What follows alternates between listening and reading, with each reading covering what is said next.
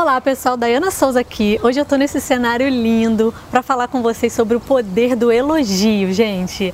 Ai, que coisa maravilhosa é você receber um elogio e você dar um elogio, né? E é sobre isso que eu quero falar com você. Então, se você quer saber mais sobre o poder do elogio, já deixa o seu curtir aqui pra mim, compartilha esse vídeo com alguém e se inscreve aqui no canal, tá bom? Então vamos lá, gente. Por que o elogio é tão importante, né? Tão poderoso? Eu vou te contar a minha história, né? Uma vez eu cheguei para trabalhar, né, num lugar novo e né, ninguém me conhecia, ninguém sabia nada de mim.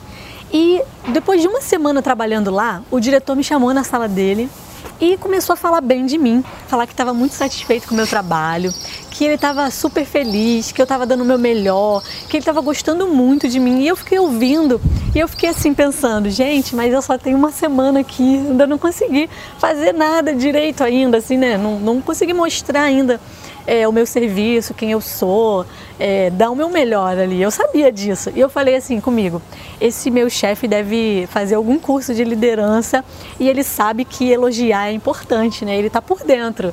Por isso que ele está fazendo isso comigo. Só que aí depois eu estudando, eu fui saber que isso é praticar a projeção positiva. Ou seja, você vê primeiro algo positivo na pessoa e aí depois, como consequência, ela vai ter que ser congruente com aquilo que você viu, com aquilo que você espera dela, né? E foi isso que aconteceu, porque quando ele falou tantas coisas boas de mim, eu não ia querer decepcioná-lo, né? Então eu fui e mostrei mais serviço e trabalhei com mais afinco e quis fazer o meu melhor ali. E é isso que acontece, gente, quando a gente elogia.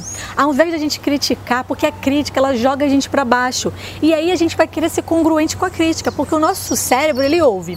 E aí ele ouviu aquela crítica: "Ah, então eu sou preguiçosa? Ah, eu sou desobediente, né? Vamos falar para uma criança. Você chama a criança de desobediente, de preguiçosa, é assim que ela vai querer se comportar, porque foi assim que ela acreditou que ela é né? E aí, já ao contrário, quando você fala que a criança é esforçada, que a criança é obediente, que a criança é boa, ela vai querer fazer aquilo porque é aquilo que se esperam dela. Então, se você quer receber o melhor de alguém, primeiro veja o melhor nela, porque aí ela vai responder exatamente como você está vendo que ela é. E quanto mais coisas positivas a gente projeta numa pessoa, mais ela vai tender a se encaixar nessa expectativa. Então, gente, a partir de agora, projete, faça uma projeção positiva nas pessoas para que você encontre nela o melhor que ela tem e ela queira demonstrar isso também. Projete traços positivos e faça com que ela se encaixe nesses traços. A gente costuma ver só o negativo, né? E aí a gente só critica, só critica e a gente não dá um elogio na pessoa. Então, essa é a dica que eu queria deixar para vocês, porque eu passei por isso e foi muito engraçado porque assim, eu percebi, mas mesmo assim eu quis corresponder à expectativa do meu chefe de todo todo mundo ali e eu dei o meu melhor a partir desse elogio que eu recebi. E depois eu entendi que isso se chamava projeção positiva e que a gente pratique mais disso na nossa família, no nosso trabalho, com as pessoas, com nossos amigos, porque a gente vai colher os frutos disso.